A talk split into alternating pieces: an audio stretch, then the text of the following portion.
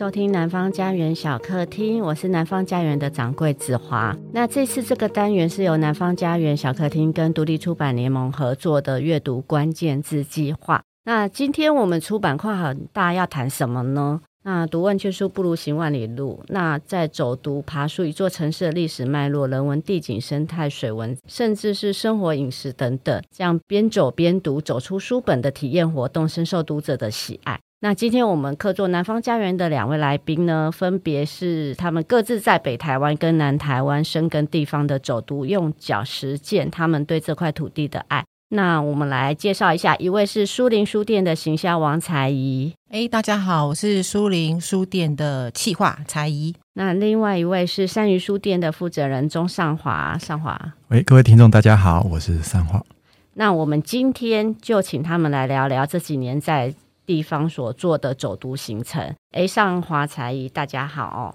那我们先来，就是在进入正题之前，我们先要来玩一个游戏，算游戏吗？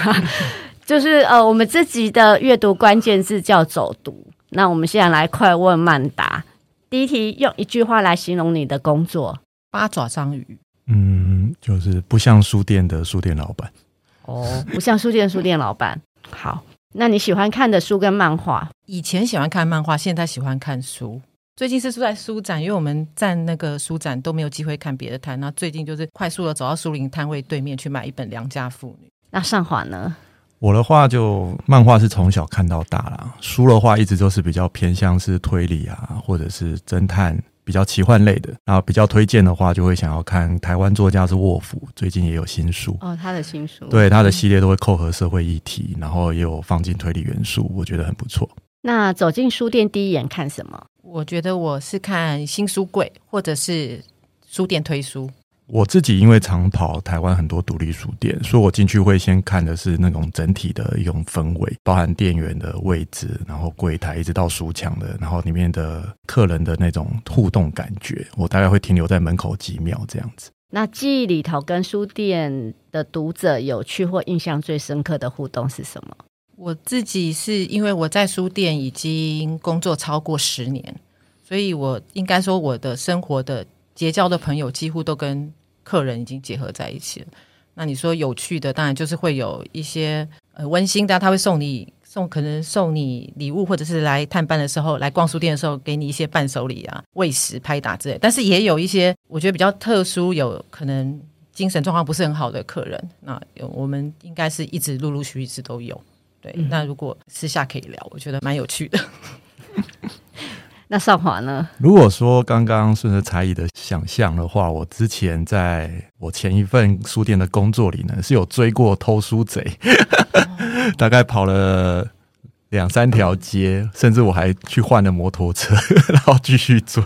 你有没有去警局啊？我有去，为了这个去警局做好几次哦，就是大概有两三次。对，不过那时候我只是小店员，我负责追，然后是店长去报警这样子，所以这个算是蛮特殊的。最近都没有碰到偷书贼了。嗯，雅贼甚至跟我们的销售一样。低迷。对，我听很多书店老板讲过，就是说有一些读者的互动是有一点像是把书店，就是把店长当成那种心灵老师之类的，就开始对你掏心掏肺这样一直讲。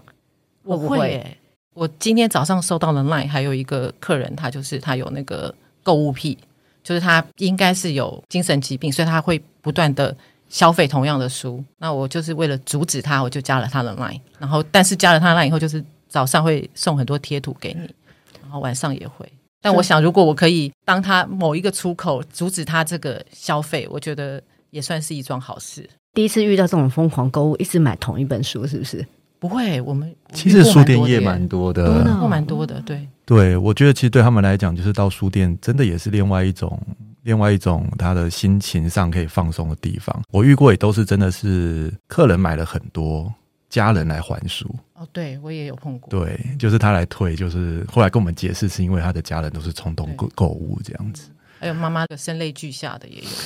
有，哇，偶一为之啦，当然不是很常态。那第五题是平常最喜欢的休闲是什么？我真的不好意思讲，很想睡觉哎、欸，但是 但是这是真的，我觉得做这个行业真蛮累的，尤其早期是做纯书店，但是现在书店就是八爪章鱼嘛，其实回家以后真的有时候都精疲力尽，而且脑袋都不能休息。好，我附和。睡觉会是一个很重要的。可是我们不能说是休闲嘛。那如果扣除睡觉的时间，我就是玩游戏。对嘛？我觉得你应该不是这个睡觉这个答案。对，如果认识我的人就会知道，其实我也是另外一个游戏收集迷这样子。对，就放松心情。好，那第六个问题就是，你们台北跟高雄的街道什么最吸引你？我觉得台北是便利性。比方刚刚我到到这个地点来。其实我就非常放心的就看了一下纸，然后我就估算我自己的时间，嗯、那我大概玩了两分钟。对，如果在台北，因为两个城市我都待过嘛，然后在台北，我觉得最让我流连忘返的就是老房子。台北不管哪个街角，其实都可以看到一些年代比较久远的房子，然后它里面都会留下那个当地的一些特色。然后高雄的话，都市更新的速度快一些，除非在一些特定角落比较能够找到老房子。可是高雄街道最对我来讲最好，就是可以一直看得到天空，嗯哦、因为够宽阔这样子，而不是说，当然台北一定也看得到天空，可是因为毕竟房子都太高，所以感觉看到的都比较像一线天，对，比较比较没有机会看到一个宽阔的感觉这样子。对高雄的想象是因为我自己不是高雄人，但是我们有一间书店是在高雄，所以去的时候感觉就是高雄就是从地上到天上都很就很直白吧，很明亮。对，我对高雄印象是好多吃的，哎，对不对？这个应该是第七题。OK OK，好吧，没错。第七题最代表台北跟高雄的气味是什么？我自己想是想很像火锅味吧，什么都有。对，火锅味。对，那高雄的话，因为没有居住在那里，但是我每次去那里，我都觉得很热，很想要什么柠檬味或者是西瓜味这样子。嗯，对。我自己想到的都是街道旁的那些小吃摊的各种味道。我觉得在高对，在南部高雄或屏东，其实夜晚都不用担心找不到东西吃，所以大概出门几百公尺一定都有一些小型市集或摊贩，然后就会不管卖什么宵夜都有。可是，在台北就一定要到比较特定的场域会比较好寻找。然后，这是我觉得在两者之间大概九点以后夜生活的差别这样子。所以，我觉得我想到的味道就是就是食物。对，哎，这一题我想问一下啊，讲到夜生活，高雄人睡得比较早吗？不会，高雄人至少到晚上吃宵夜的人口非常的多啊。虽然我们是劳工城市，大部分应该都是下午傍晚后开始下班，可是我们大概饮食的时间其实还蛮长的。除了一般正常的晚餐时段六点到八点间，其实我们都还会习惯在吃九点以后的第二个宵夜场。然后，可是大概就是使用机车、摩托车这种很快速购买的方式，买了就走。那第八题，用一句话形容台北或高雄？台北哦，就是住不起，但是离不开。我自己是觉得高雄就是很温暖的城市。好，第九题，人生不能没有什么？不能没有家人呢？我我很想说不能没有阅读，但是我觉得好像到了工作很久的一个年纪，忽然就觉得好像就是跟陪在自己旁边的家人，其实反而是很重要的一个。我觉得人生不能没有健康。哦，对，也真的是，因为有健康才能陪家人。是对。健康这题好像也是在前面几集我们在问的时候，大家好像都有提到这健康这两个字。嗯，我觉得另外可能要做一个调查，就是每次来宾的年纪平均是到哪里？对，好，第十题，你们有没有想问对方的问题？我一直很想问，那个山鱼的咖啡好喝吗？哦，那我可以先回答你，我们山鱼咖啡已经没有卖了。哦，真的吗？那你们可是我觉得本来很好喝。对，我好想知道这种就是书店复合式营业的时候，究竟是副业比较好，还是主业比较好？哦，我们一直以来都是书卖的比餐饮还要比较高，营业额都比较高。嗯、因为刚好我们也是疫情期间啊，所以就把餐饮的部分也其实也是暂停的。未来还有可能会重启，哦、但是因为现在把原本餐饮空间已经转换成卖书的空间，其实还蛮习惯的。那我比较喜欢书多一点。营业额，对不起，又第二题，营业额有影响吗？就是没有影响，哎，其实就补回去了。对，但是他那个利润当然不能比。对，但是因为我们做餐饮的话，我们这样的小书店也比较重视一些品质啊，所以其实餐饮的毛利也比没有想象中的高，再加上一些固定的人事成本。其实我们的餐饮没有赚钱，所以对我来讲这块也就跟卖书差不多。那我要把这个讯息转达给我的老板，希望他断了这个念头。OK，那这样我刚好可以问你，那为什么高雄店要收？因为他每天的营业额都，我们在那边开了十八年、是，所以你应该知道说，我们这个公司对于推广这些原文英文阅读，或者是就是这些，然后投资了多少，然后那个点，这个是要蛮帮帮他们说说话的，因为真的在那边很久，我们可能今年也许应该会跟大家说再见，高雄。但是如果有兴趣想要在里面开书店的，可以跟我们联络一下。对对对，就是其实。书林已经是高雄人共通的回忆。虽然我不是高雄人，但是从我这边开店也十年，经过文化局的时候会看见啊，对不对？对对对，就是文化中心。对，哎，然后现在楼上楼下麦当劳嘛。然后也蛮好找的，看到麦当劳至少不想眼睛看到上面会有书林。没错没错，所以我觉得书林的空间也非常的好，然后地段也不错啦。所以当时候听到他们要暂停休息，也是真的蛮错愕的。我们那个区域又少了一间书店，对啊，本来原本的是很重要的文化场域。老板现在还不放弃哦，只要有伙伴愿意来合作，我们都不排除哦，因为他非常不太愿意面对那个现实吧。所以，如果有任何需求的话，请洽书林找蔡伊。哎，对，可以，可以。好，那我们现在来进入正题哈，因为我们知道，就是两位都是书店嘛，都是书店经理者。那像呃，书林是语文跟文学路线，那山鱼的话来讲，就是议题类、文学类还有社会类的。那我知道山鱼就是更深耕地方。那我想知道说，哎，你们为什么做走读活动？那走读对一间书店有什么影响？当初我们绝对是那个心术不正嘛，因为那个时候有一个走读台湾的第一期的建制计划。那因为我的老板他就是属于浪漫派的人，他就认为说那类的计划是真的推广走读，然后我们应该是可以去提案，然后一定会拿到第一名这样子。那当然结果当然不尽如意嘛，当然是就没有。但是因为刚好年底的时候又诶，刚好那是月中。又有文化局，你知道写了企划案以后，最怕就是那个企划案写了，然后就放在那边搁置在旁边，所以我就把它整理整理，把一些外县市剔除掉，去投台北市文化局，诶，就录取了，就就就是有通过补助了。那说穿了，也就是为了补助，然后去做这件事情。这是我们为什么开始投入走读这个行业。但是我后来发现到在里面真的是很有趣，就是开辟了另外一片天。那走读对你们书店有什么影响？我自己觉得，就是在书店越久，会觉得好像人口很少哎，但是你一踏出这个走读以后，发现到哎，其实人都在哎，只是他们不逛书店。对，那我们就是要想办法去突破这些人，那他们报名缴报名费的时候也是很疯狂啊。然后就是我们现在的活动一上线，大概隔天就可以，连文宣都来不及印就额满了嘛。我会发现他们也很愿意缴这个费用，那他们。就是一直在想说，那他愿意付钱，他也是消费者，如何让消费者串到购买书这件事情，是我后续就开始不断的在思考这件事情。嗯哼，那这个我们等下来问一下哈，嗯、这个可以问，就是哎，对啊，我想先问一下，就是说你们走读的频率多久？我们从二零二零年开始办，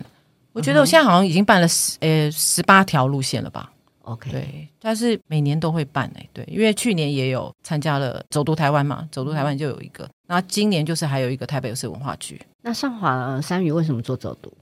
嗯，我觉得我们做了走读，算是一开始是跟着地方学习。呃，我们那边有一个刊物叫《透南风》嘛，然后里面有个总编是于家龙，是我们高雄在地人，他是在科廖。那他之前从大学毕业之后。就一直都在从事社区营造的工作，从中部一直到回来南部，然后从认识了他之后，是从科聊小摇滚开始。所以其实，在认识了很多地方的人之后，我渐渐去接触到。到底一间书店，它除了在书店卖书以外，然后有很多讲座在书店产生。可是到底还有什么可以连接出去的东西？所以那时候大概书店开五年的第五年的时候，我们目前满十年嘛，就前五年的时候，其实都算是在店内里面去追寻一家书店的意义是什么。然后到要进入到第六年的时候，我们开始接触地方社区，然后就在思考，好像。书店该走出去找客人，就像刚才才艺说的很没错，就是其实书店的客人还是很想跟我们书店有所交流，可是要么考量在经济的考量，就是书没办法一直买下去，又或者是说环境、家庭的那种书柜也塞不下啦，你也不可能一直长期消费。很多的读者他的概念也许就是想说，我也看不太清楚，可是我很想要再去体验这些内容，所以走读台湾在那个时间点的确也是一个新的话题。由文化部这边先从第二届还是第三届的世界阅读日的整体活动中，把世界阅读日跟走读这件事串在一起。后来是走读台湾才又被拉出来变成一个正式的项目。然后我们也因为这样而是凑兴，然后就办了一个两天行程的走读内容，最远就是还坐了飞机去了澎湖。然后那时候其实比较主题性，例如说本来是想要谈的是高雄人的移动脉络，所以有去屏东，有谈高雄。然后有谈澎湖，在谈的是高雄移民的一些脉络、问故事，这样。总之，这件事情在开始办了之后，我就认识了更多的社区，然后也算奠定了之后书店开始往地方发展的概念。所以，我觉得那个是一个转捩点，就是书店开始从专营卖书，一直到后来是跟地方交流，对，变成是社区型的书店的一个很重要的观念。这是我觉得是对书店最大的影响。那走读嘛，就是有走又有读。那从书店到走读，两者之间怎么串联？到现在没有完全的破解，因为我还为了这个心里想过这个问题，特别跑了一下我这十八条路线，我总共针对这个延伸阅读卖了多少书，然后算算它的营业额，然后就是得到一个数字，大概也是不到五千块。但是呢，因为苏林自己本身除了书店以外，也有另外出版。然后那个植物线，就是植物生态类，一直是我们一个书系，所以苏林的走读活动一直有结合生态跟英文学习。那当然，就如果说要结合到销售，事实上我们这十八条路线都有沿途做记录。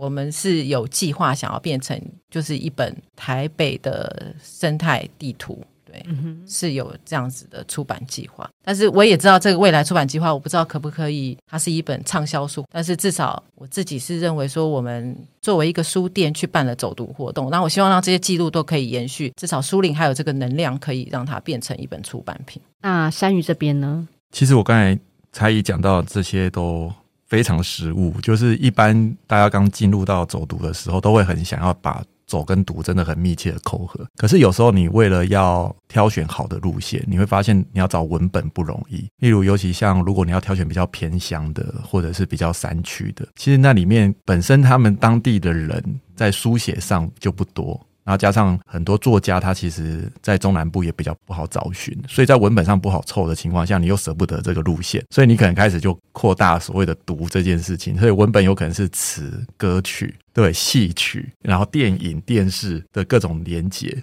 变成说我只能扩大解释它，所以它不完全是一本书，还有可能是我们再去解释说，它可能是剧本。哦，它可能是电影里面的场景，然后可是它里面我们要带的这个路线是包含当地的很多的人文历史，或者是动植物啊、生态等等，它的关联性在这里。那因为民众他不会这么很坚持，他跟书是要扣合，可是他们在购买的清单里面。我们再怎么让它连接到回到阅读这件事的时候，有时候就要试着跟一些地方政府的合作，像我们当地的高雄市政府文化局，它每年都会出版一些在地的一些跟文化有关的书籍，甚至他之前可能有访问一百位工艺师，然后这一百位工艺师刚好可能就在走读里面有些串联到，那我们就直接就推的就是像这种每年都会推的一些相关的书籍。然后让大家去做延伸的部分。那如果一定要卖到书的话呢，我们可能就会另外再用讲座的方式，就直接把它整合在一起，让讲者再回到书店里面这样去贩售。所以像过去还有几种做法，就是出版社已经决定好要卖什么书，然后他已经路线里面就请我们安排的路线里面包含他书里面的内容，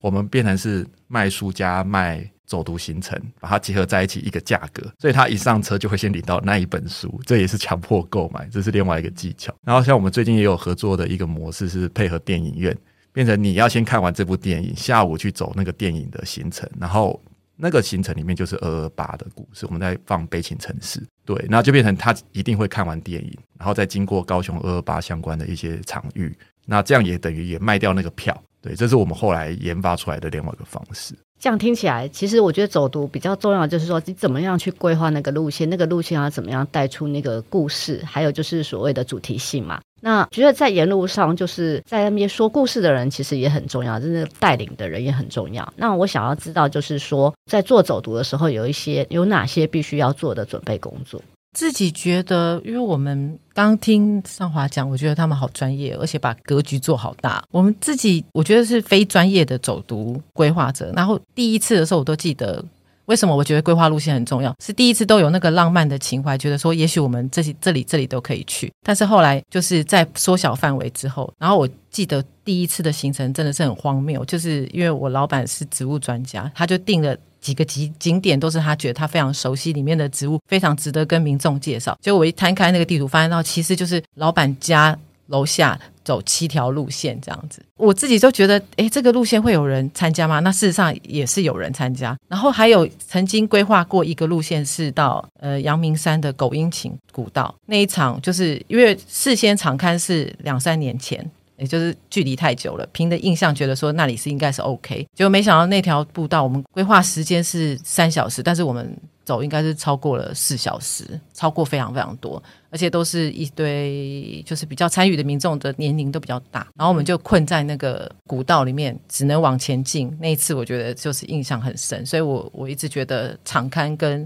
规划路线是一件蛮重要的事情，最好我们都有去过，或者是你有参加过。因为我后来发现到主办的时候，不是说自己的一厢情愿，那可能会有二十几个人都跟随你的步伐，这也是一件蛮需要有责任感的事情。对，就是产刊这件事情，我们就叫踩线嘛。然后不管这个路线走过多少次啦，我一定会提早去，因为我们常常以高雄来讲，不像。市区可以有这么多路线可以规划，我们还蛮常办的都是那种整天的行程，所以早上可能是从左营高铁站搭车出发，然后到了高雄市区以外的偏乡等等，或者山区海边，然后再回来，这样一整天。所以在一开始的时候，首先要先确认是路况，如果进山区，到底路况 O 不 OK，车辆可否过通行。今天搭的车子是大型的游览车还是中型的巴士？每一个东西它会影响不同的可以通行路线的宽度，然后是否前天有下雨，然后前一周是否有地震，好 等等类似这种落石啊，各种这种事情都要全部把它思考进来，然后甚至经过的路线中有几个休息点可以上厕所，然后都要为。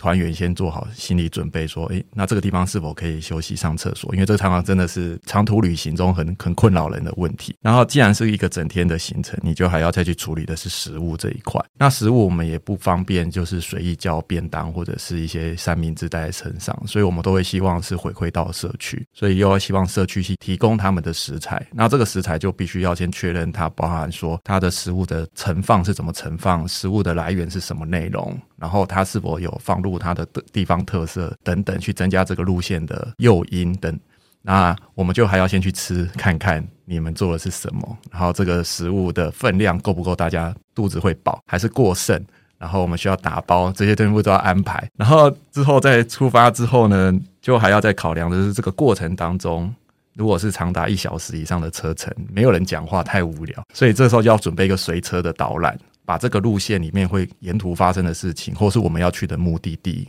的故事，把它讲清楚，不要大家都上了车还搞不清我们今天到底在干什么。因为有时候，其实在网络上的介绍的时候，我们介绍都会尽量简便，不会让文字写得太过冗长。所以很多民众也都还是到了要上车的时候，才开始在期待今天到底会发生什么事。所以就像刚才一样，我可能会把今天我们早上要去哪里看了什么。然后认识什么人，然后中午也会吃的是什么东西，最后要离开的时候是有哪些内容，甚至还要帮忙安排采买行程，就是至少今天回去之后还可以带一个什么东西离开。然后因为我们大部分都会到一些比较少人知道的社区，所以大家都蛮愿意去回馈这个社区的，然后就会想要买东西带走，当做是一个支持。那所以我们还要再提醒社区说，你还要准备一点小东西，不管你是物产还是说你是一些手作品，然后让大家有这个挑选，这个也都是要在想在里头。然后包含说整个行程里面会不会有步行、步行距离，甚至登山或者是要溯溪。然后这里面会限制参加人的年龄。然后所以我们也都是报名的时候才知道大概年纪会落在哪里。然后临时要不要变动整个行程的难易度？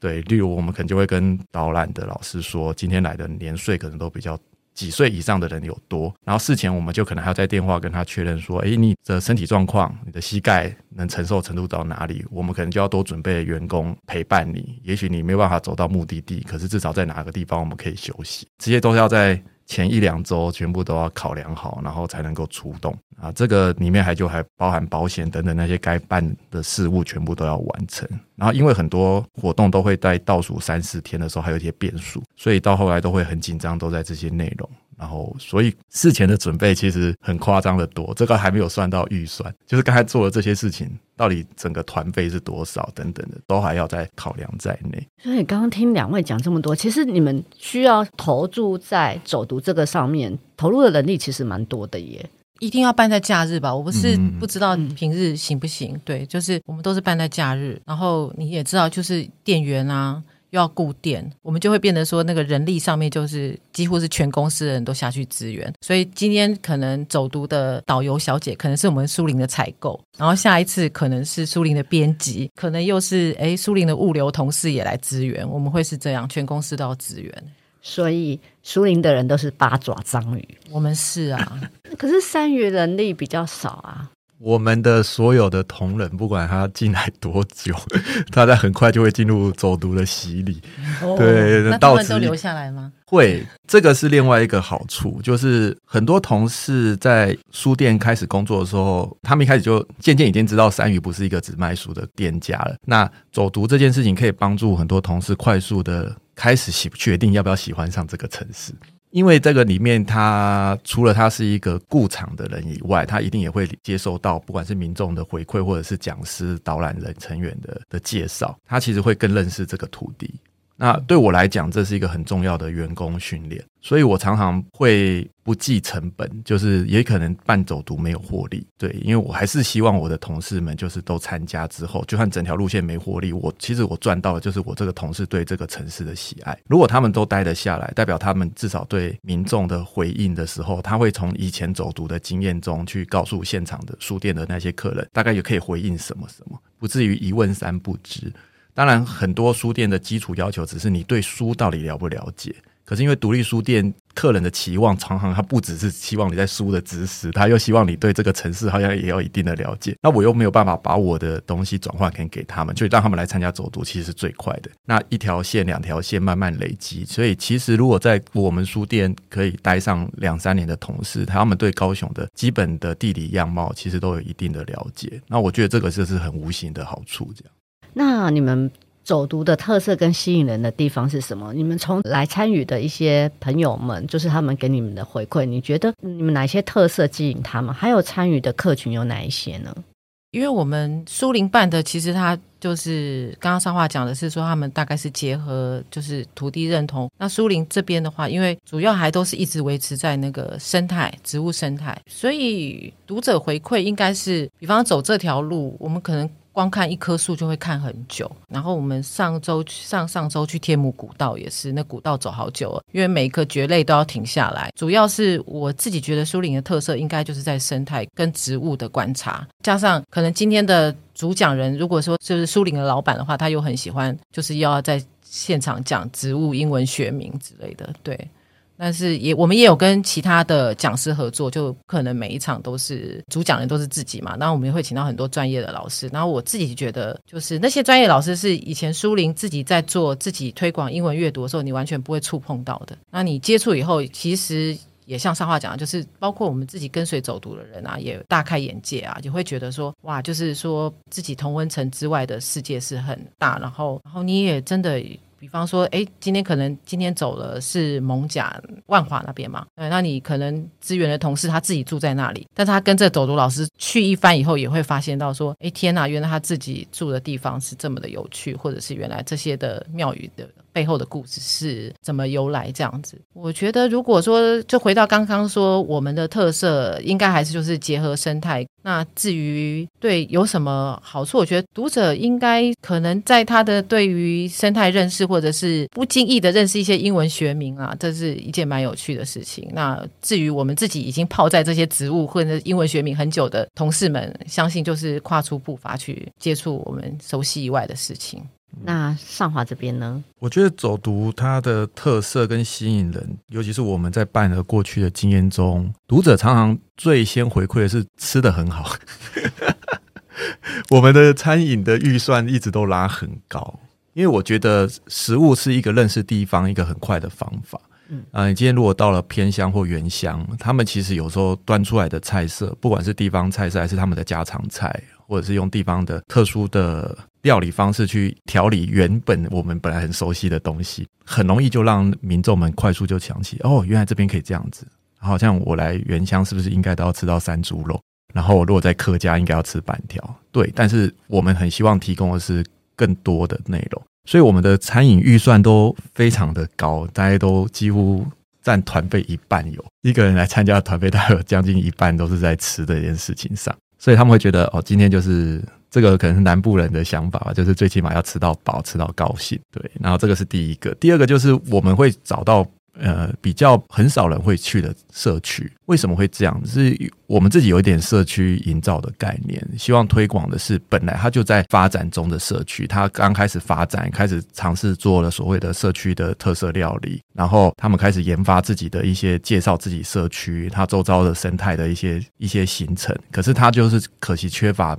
被宣传的机会。可是我们觉得说，这个其实是可以营造。然后也很有机会可以继续扩展，然后变成他们未来自己可以操作的一个行程。那我就会很希望可以带我们的书店的读者去到这种地方。第一，他们也不太会在一般的。旅行的介绍中去介绍到这些社区，然后第二是这些也是一个练习的机会。然后我们书店的读者又特别的容易包容，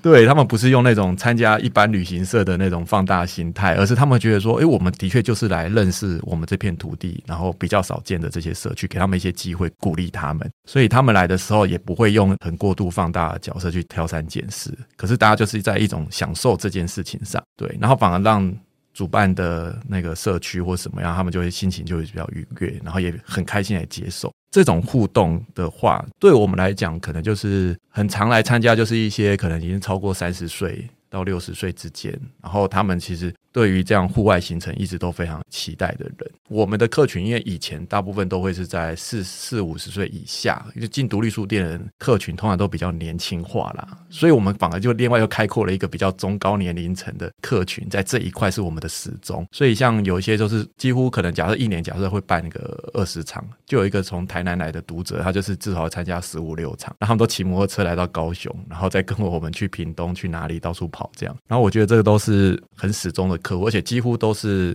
应该有大半数，就是在一个社群里面，他们就是会长期跟我们回来。所以，我们就是这个上华讲这个，我们就连接到下一题，就是说，哎，你们办了这么多走读活动，就是印象最深刻的，像刚刚上华就是说有一个很始终的，从台南调到过来，至少会参加一半的走读活动。如果我觉得印象很深刻，就是也应该也是我自己跟的，就是刚才说到的狗音琴古道这个。那因为事前的场刊，就可能觉得那个时间上面我们可以轻易掌控，后来发现到就是其实它拖时很长。然后还有另外是那个时候我们的设备还没优化，所以那个时候我们还是背着那个讲师背着麦克风，然后我们就是有一个扩大机在后面。那我是负责背那个扩大机的人，但是因为我那个时候真的是已经。走得很疲惫，然后我已经听到讲师的声音不见了，就代表那个距离越来越远，你知道，因为我已经脱队很久了。然后结果后来就会有那些民众真的蛮好心的，就回头说：“哎，麦克风小姐你还好吗？就是麦克风小姐你在哪里？” 因为就找不到我了嘛，因为就是声音听不到，所以我就要拼命跟上。然后那一次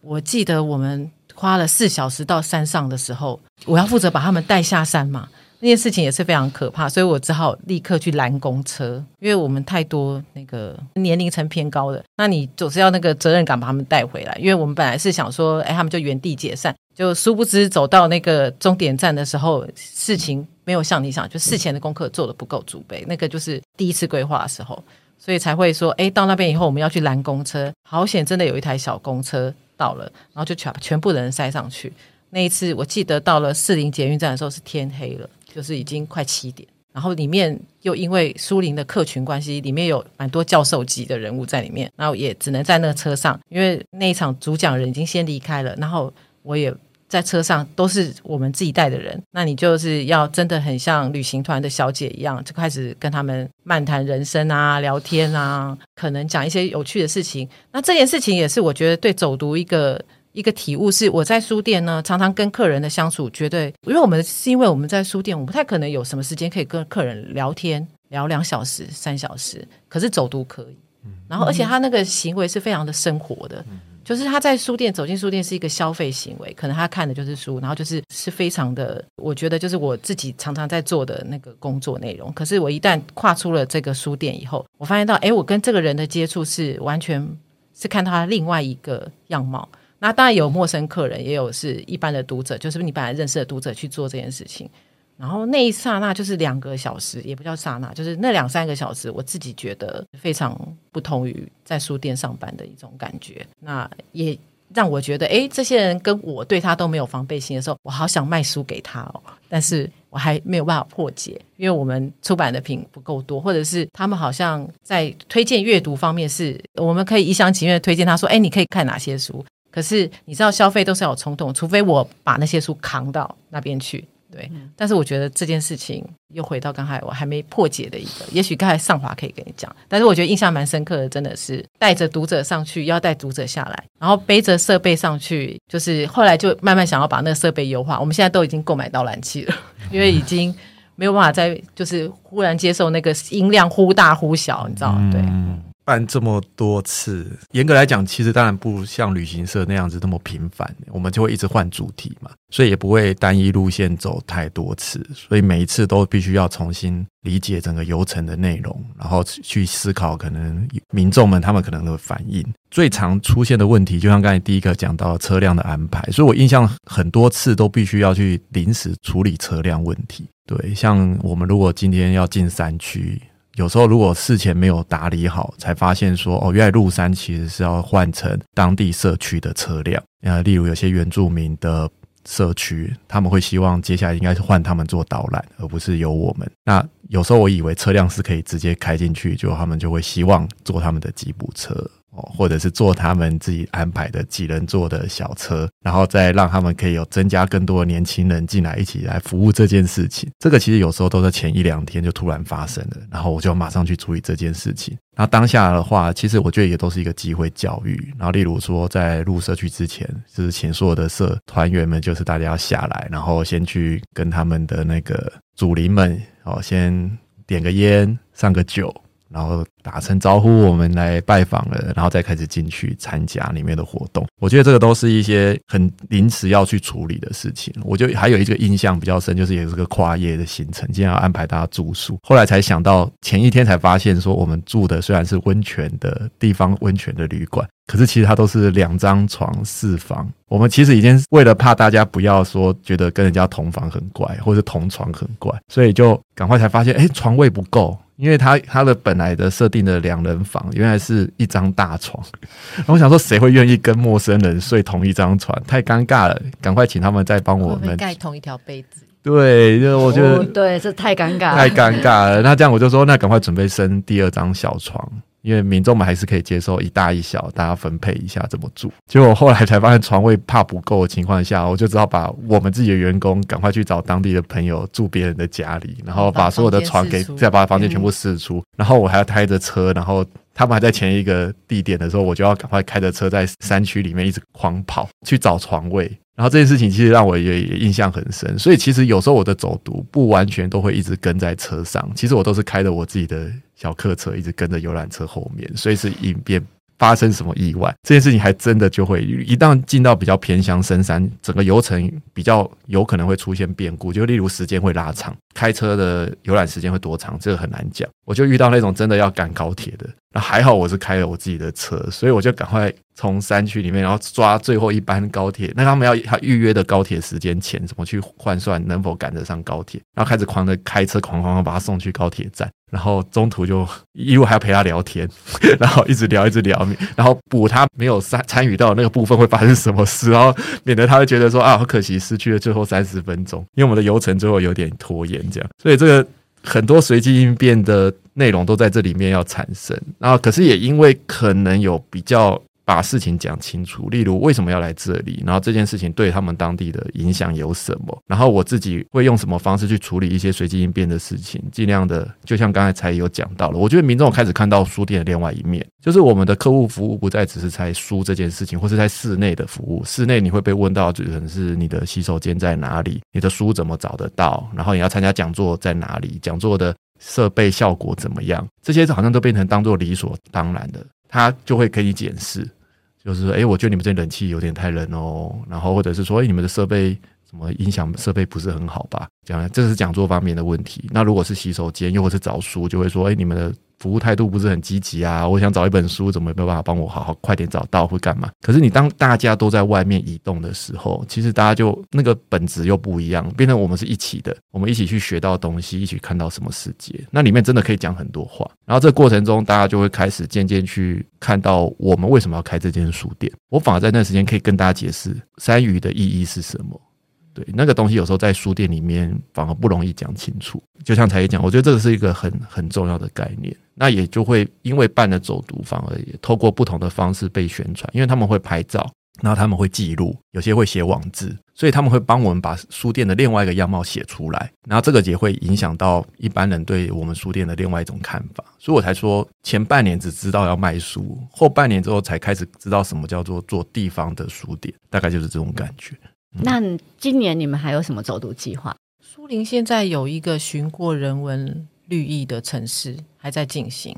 然后四月一号要去军舰岩，现在在进行时，未来好像还有四场。那山鱼这边呢？如果是最快的话，有时候走读蛮突然就会发生，但是至少现在确定是五月七号啦。我们在办独自公民书展的时候，然后会来高雄设展。然后地点虽然是在博二，然后时间是五月二十，可是因为主办这次我们邀请的是请劳工阵线的伙伴帮我们设计这次公民书展的主轴，所以我们想谈一个劳工议题的走读路线。然后在五月七号的话，我们会去旗津，从那个妇女劳工纪念公园开始走起。如果在高雄大家比较熟悉，就是那个呃淑女墓嘛，对，那个时候有发生在旗津这边有沉船的事件，然后从旗津开始谈起，然后来谈高雄的工业。这个发展，然后为什么在那个时候经济起飞？然后女性劳工来到前镇工作，然后之后的整个劳工的权益等等的，一直到劳工博物馆。然后这个会在哪一天？我们想办一下这样的走读来谈谈这个部分。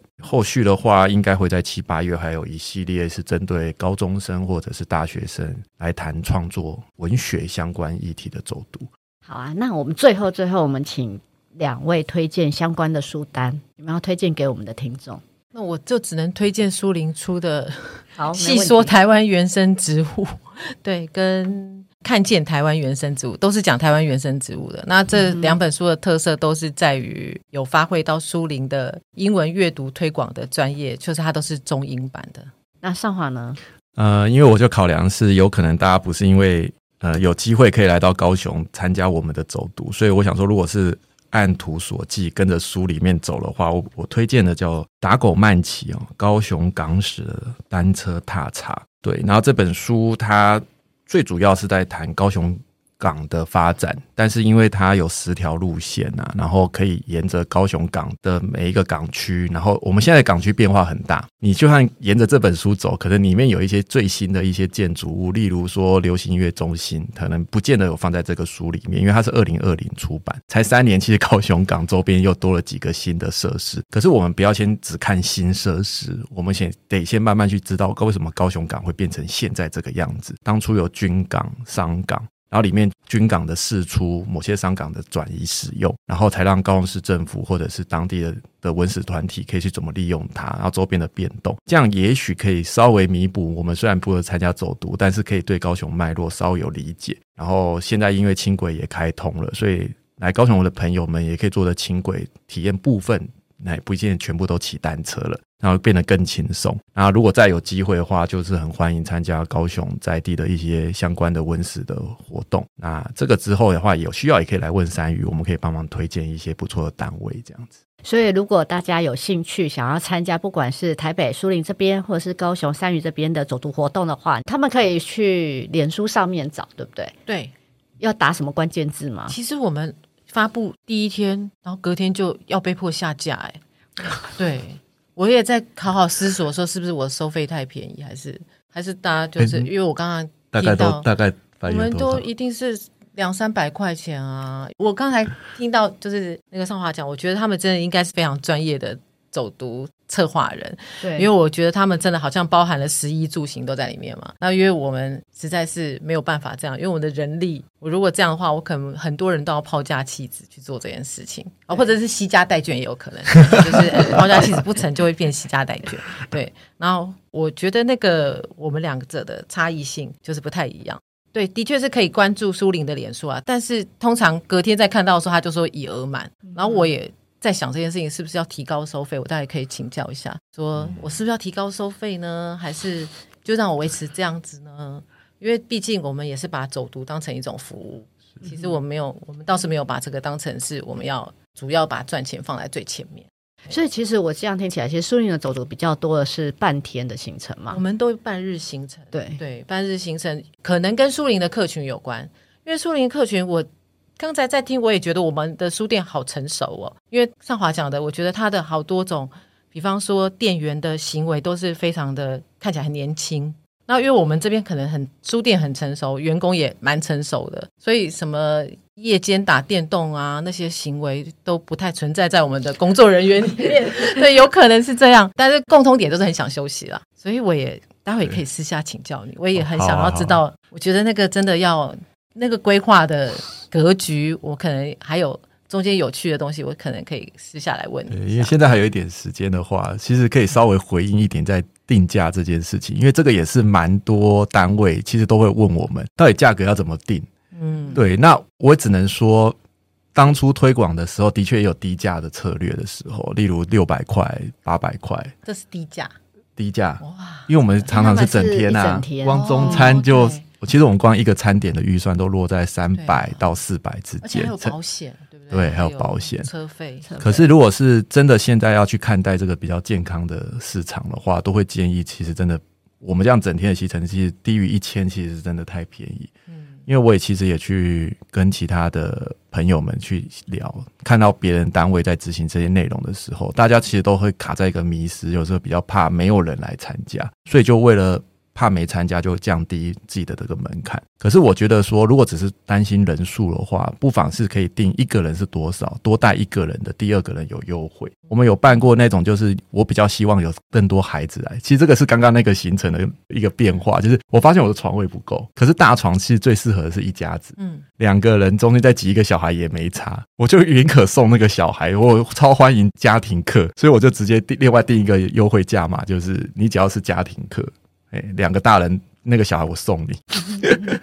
对，您的收费是就是小朋友几乎就是半价。我们因为我们的活动也很鼓励爸爸妈妈带小孩出来，对，所以说就是在亲子同行的时候也是会有优惠。对，但是因为整个算法，其实老实讲，真的都不太可能，因为我们是算正常的旅程都要破两千到三千块，其实才会如果全部回到消费者身上，所以我们也还是会积极的去希望有一些单位的补助。才能够让这个行程打上，所以其实民众来参加到，不管他的金额是多少，我觉得低于两千块都是赚到。那这个其实待久了或是参加过的民众，其实大家都可以理解这个价位。然后至于怎么做优惠或是做促销，这个其实可以个案处理。然后其他的话就是看你的服务内容跟你的前置投入成本，因为像现在有一种推行方式比较接近是绿色旅行，那里面就会谈到甚至是减塑，甚至是。它会提供很多不用需要再回收，而且可以重复使用的东西。那这里面包含说，它可能从包装一直到它的提袋等等，它说其实都准备好，就是为了让这趟旅行的人来，他们不要再产生任何的垃圾，甚至是鼓励消费一些比较是绿色经济里面的产品。那像这种，它的成本一定会更高。对，那他当然要花多少次去摊提他，其实都是另外一个考量。那目前我也是在思考这个部分。然后我最近有接收到另外一种可能性，就是替一些身体不方便，就是比较身障人士可以所提供的旅程。我觉得这个也是很棒、很佛心的做东西。所以像你们这样子半天行程，我倒觉得说，哎，好像还蛮适合给一些，例如像盲人啊，或者是可以参加。哎，我只是提议而已。对，因为我知道最近这，我最近就有听到有成功的，就是有盲替盲人办小旅行的活动。我在高雄就好想办，因为我之前两年都有跟盲人朋友做音乐会的活动嘛，然后其实他们就说难得来高雄，很想多待一天走一走。那有时候我只是开着车带这些盲人朋友稍微简介一下高雄的路况，可是事实上还没有什么机会让他们真的下车，好好在某些地方去呼吸或是触碰这些内容。然后我就一直有一个心里有个想法，说什么时候可以替他们也办一场旅行。可是因为这里面有一些规范必须符合，因为这个如果是公开贩售，它似乎应该就是要这个所谓的那个卫生账所规范的很多东西，是不是要遵守，又是另外一个要去挑战的内容。但是毕竟我们只是一个书店，不是一个正式的这样的空间。所以我一直在思考这种可能性，但是我知道未来还是很希望，就是至少可以为不方便的朋友们做这样的走读，这样子。哎，今天讲的好精彩哦，我自己都很想参加你们两个走读。走读台湾呢，我觉得可以用全新的视角去出发，然后用新的阅读方式去体验更多有趣的一些地方的故事。那南方家园小客厅每周四更新最新讯息，请见南方家园脸书跟 IG。如果有任何想法，欢迎留言讨论。我们下期见，拜拜！谢谢两位，谢谢。谢谢。